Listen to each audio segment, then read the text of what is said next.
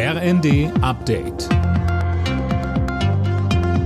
Stündlich neu. Auf den Punkt informiert. Ich bin Gisa Weber. Guten Tag.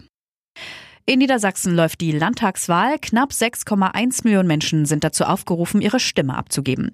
Nach einem Machtwechsel sieht es eher nicht aus, wohl aber nach einem Regierungswechsel. Mehr von Tim Britztrup.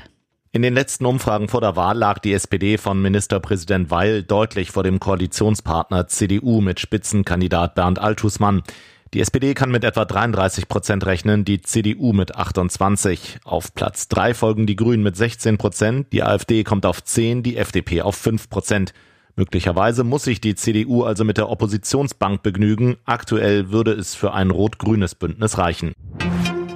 Der Berliner Staatsschutz hat nach den gezielten Sabotageaktionen gegen die Deutsche Bahn die Ermittlung übernommen.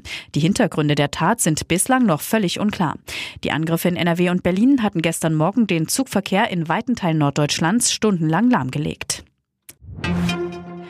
Die Bundesregierung hat erstmals eingeräumt, dass Dutzende Ex-Ortskräfte in Afghanistan inzwischen tot sind.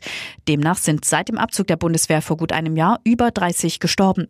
Axel Bäumling hat die Details. Neun davon wurden gewaltsam getötet, heißt es. Laut Bundesregierung sei aber bei keinem ein Zusammenhang mit der Tätigkeit für Deutschland erkennbar. Die linken Bundestagsabgeordnete Bünger sprach im Spiegel dennoch von einem Desaster. Sie kritisierte, die alte Bundesregierung habe sträflich dabei versagt, gefährdete Menschen rechtzeitig aus Afghanistan herauszuholen. Insgesamt wurde 36.000 Menschen die Aufnahme zugesagt. Zwei Drittel davon konnten aus Afghanistan ausreisen. Zum Abschluss des neunten Spieltags in der Fußball-Bundesliga muss Tabellenführer Union Berlin am Abend beim VfB Stuttgart ran. Verfolger SC Freiburg spielt zuvor in Berlin bei der Hertha und im rheinischen Derby treffen Gladbach und Köln aufeinander. Und Max Verstappen hat vorzeitig seinen Formel 1 WM-Titel verteidigt. Fünf Rennen vor Schluss kam der Red Bull-Pilot beim großen Preis von Japan als Erster ins Ziel. Vor seinem Teamkollegen Sergio Perez und Ferrari-Pilot Charles Leclerc. Alle Nachrichten auf rnd.de